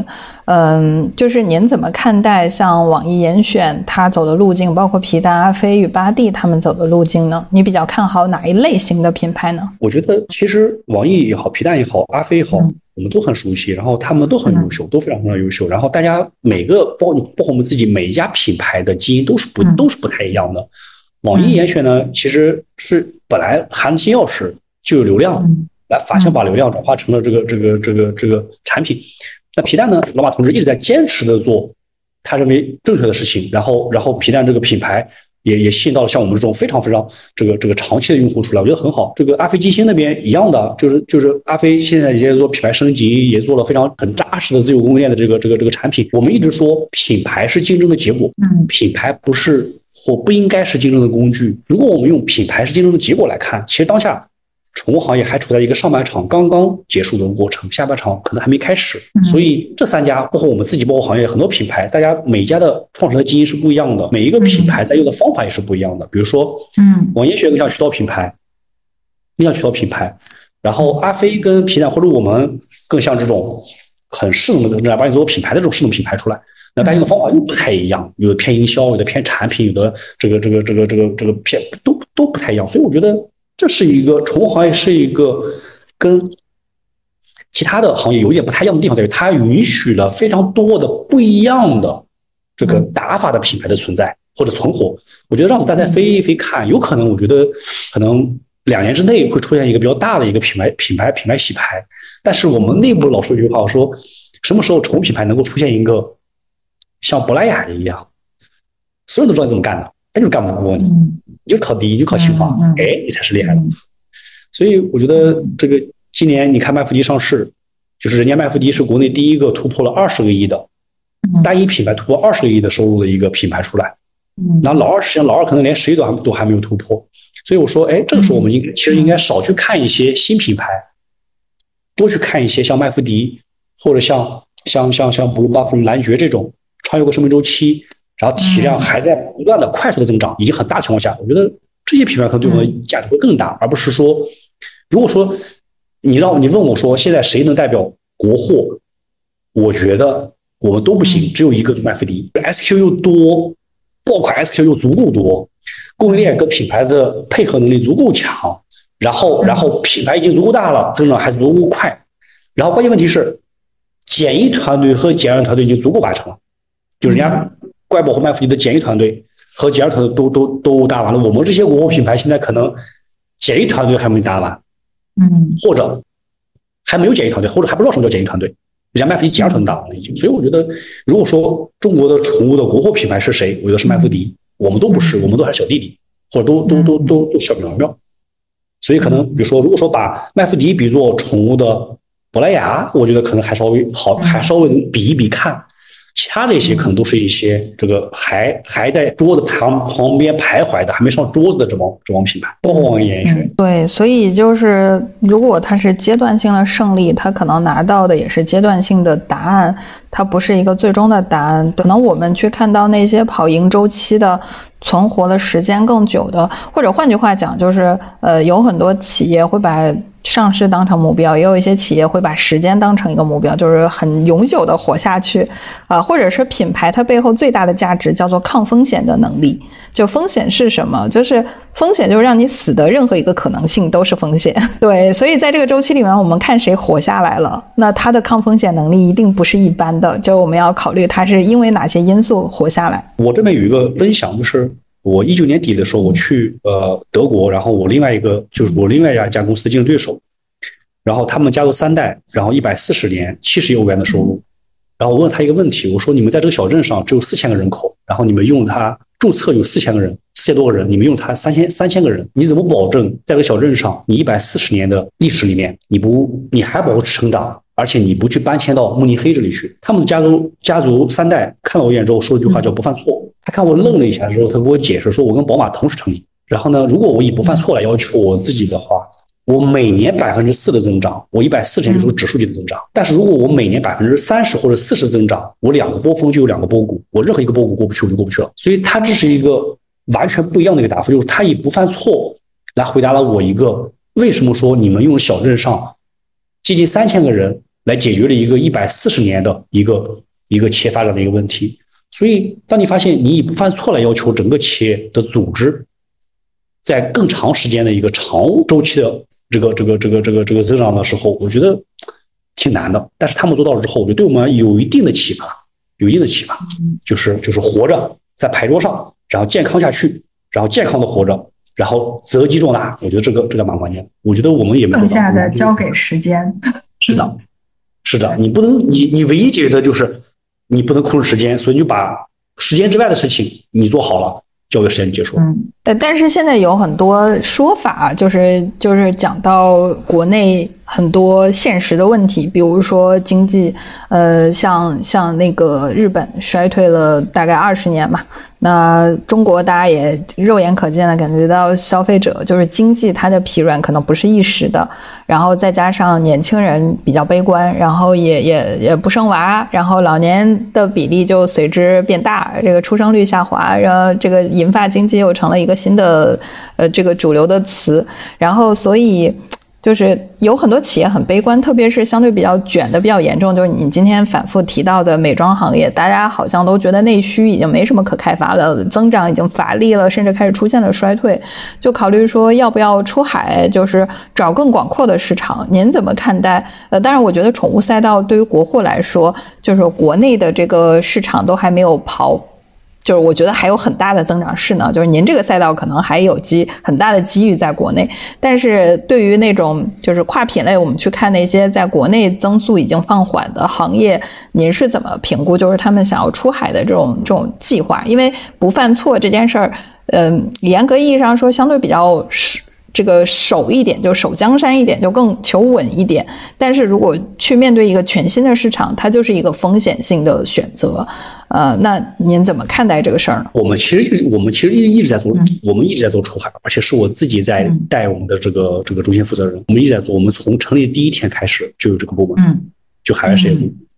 所以，我们海外我们呃小柯的开车的这个呃海外做的一直还不错，我们做了五十三个国家，也就是说我们不太说。那反过来了，我觉得。之前其实我借用元气老唐有一个说法，叫全世界有且只有两个操作系统级别的国家，一个是中国，一个是美国。其他国家从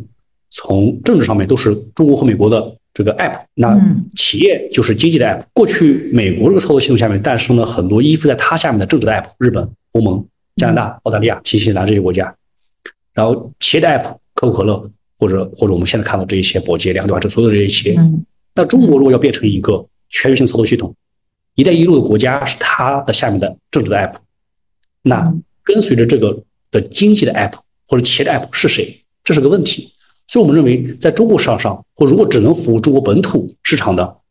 这些这些已经有的企业，我不认为它它是个 app 了。起码它要变成能够跟随着整个中国操作系统出去的，才是才能有机会是个 app 出来。所以我觉得出海是一个毫无毫无疑问需要去去思考要不要做，而且一定要做的事儿出来。只是说你怎么去做，以及你干嘛，这是第一个。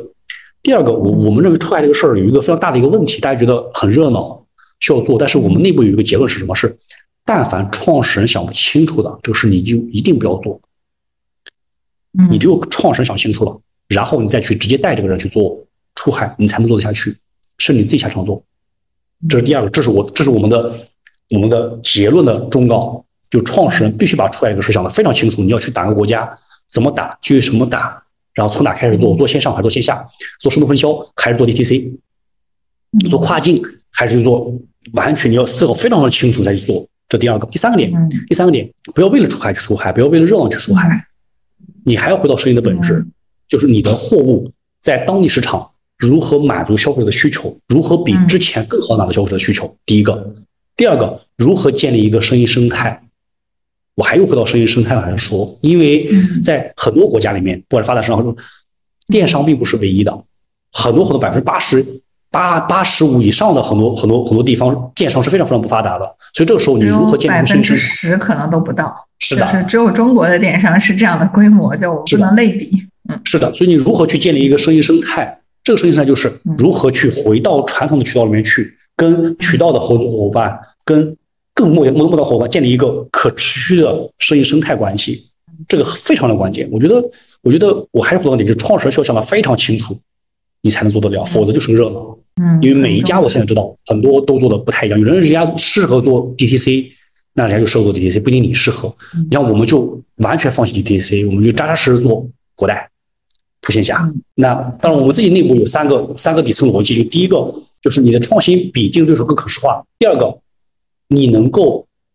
更高的代理利润给到代理商和门店，第三个，你的零售价格是有清楚的优势的，能够抢占货物面积，这三个点保证了我们可以出去。那嗯，就代表其他的其他的品或其他的这个品类是不是也有用类似的？但基本差不了太多。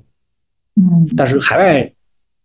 好做也好做，不好做也不好做，很取决于创始人。所以这个现在这个大家好像是。特别是在美妆行业啊，就走走到尽头了似的感觉，就很悲观的时候，就考虑到就是头脑一热出海。然后，但是实际上我们去盘点了一些在出海里面做的很成功的一些美妆品牌，比如说像路菲儿，就是它的创始人，你去看看他的这个家族的这个史，会发现，呃，可可能他们家族早就去做外贸了，就是做外贸做二三十年了。所以这个一定要对信息有敬畏心，就是刚才您说到的创始人。一号我也必须想想清楚，其实想清楚背后就是信息对称。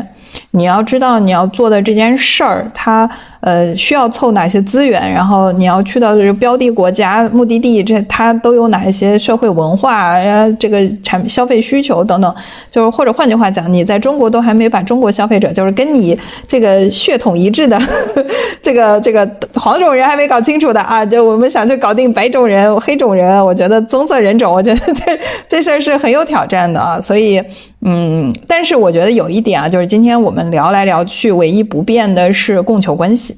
就是你也讲到了，就是我们去到任何一个国家，我们要考虑我们的产品优势是什么，呃，有没有一些可视化的卖点，然后在这个。跟渠道去合作的时候，我们能不能带足够的利益给到他，让他共赢？然后包括我们的产品价格是不是符合当地的这种人民的消费力？呃，我觉得这些都是很基础的，就是供求关系。你的东西过去，它不能只是一个放在货架上的摆设，对吧？就我们要讲究的是它的动销。那它具不具备在消费品市场的动销潜力？我觉得这个就是我们品牌需要去深度思考的了。那双十一也快到了，这个我们的我的最后一个问题就是。咱小壳双十一的目标是啥呢？呃，这个包括从长远来看啊，您定了一个，就是您说麦麸迪它可能是中国的珀莱雅啊，就是可以把这个地位。那小壳有没有一个上市的梦想的？就是我我们的未来的目标是什么呢？其实比较虚一点。我们内部有两个点，第一个就是我们内部老喜欢问自己一个问题：如果小壳没了，如果小壳没有了，呃呃，中国宠物行业有没有损失？会有怎样的损失？有我们就干，没有我们就立马关门。这第一个事儿。第二个事儿就是关于上不上市。我其实现在宠物行业里面的上市公司相对比较少一点，在全球来看，因为如果你做的足够健康，它是个非常可持续的生意，它是利润非常稳定的一个生意出来，所以不需要上市。所以我觉得宠物行业，中国的宠物行业需要面临的一个非常严峻的问题就是，现在具备上市条件的，除了工厂之外。品牌方其实还是不多的，大家要去补供应链，那么就意味着你的、你的、你的、你的 Plan B 就出来了，就是可能被并购。所以可能在未来的两三年的时间，中国品牌会在宠物里面要大量的这个、这个、这个海外的收购邀约过来。就是说每个品牌要去怎么去面对这个问题了。我觉得，我觉得小何不一定要上市，也不一定会并购。我觉得这个东西就看，这都是不是目标，这是一个顺其自然路路路上发生的一个一个一个一个一个事件而已。那我们对自己的要求就是，我觉得。呃，我们希望小壳在行业里面能够形成一到两个品类品牌。那这两个品品类品牌能够形成的可能不一定很大，但是它要足够有价值。所以我相信，在宠物行业里面是存在小但有价值的品牌的这个这个这个这个位置的。那我觉得我们自己内部确实在向麦弗吉学习，然后学习老大哥，然后我们在学习海外的品牌。我觉得当下的一两年里面，我们对自己的忠告就是活在牌桌上。其实其他我们都不想，做好我们自己想做的事儿和正确的事儿就结束了。目标我们内部其实双十一很少给自己立目标，因为我们我我们没有粮食或者我们没有去做那种大囤货的产品，所以我们不太依赖双十一去做这种比较大的大促的行为出来。所以我们更希望把日常东西做得更扎实一点。那今年我们其实看到很多宠物品牌遇到了一些呃困惑，就是无品可出了，就没有品可出了，就不断去去来回来回去倒浆糊。所以我们发现内部说，哎，我们今年到明年。明年这个时间，我们还有一年的时间，我们还有出不完、出不完的品。哎，我说挺好。什么时候小柯没有品可出了，我觉得我们就就差不多了，就该死了。嗯，很很朴素的愿景，就是您刚才讲到，就是如果小柯没了，中国的宠物市场有没有损失？我觉得一定是有的，就是因为我我我们开篇的时候有讲到，就是一个品牌它的价值观其实取决于创始人的价值观，就是。嗯，我特别希望看到的是，在整个中国的消费品市场，有那些有原则、有底线、有把消费者装在心里、有真的纯粹的想把一件事情做好，而不是想通过这个去赚一笔钱，然后实现财务自由。就 OK，以上就是今天的内容啦。最后感谢一下我们的崔总，也感谢一下一直在屏幕前的小伙伴们啊，我们拜拜拜，下周见。谢谢大家，再见，再见。